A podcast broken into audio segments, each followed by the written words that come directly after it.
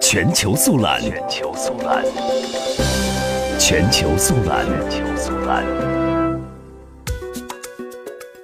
最新的民意调查显示，法国民众对新任总统马克龙在就职初期的表现满意度为百分之六十二，对新任总理爱德华·菲利普的满意度为百分之五十五。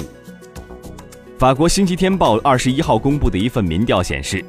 在回答你对马克龙总统的表现满意还是不满的问题时，百分之十二的受访者表示非常满意，百分之五十的人表示还算满意。与往届总统相比，马克龙的表现并非最佳。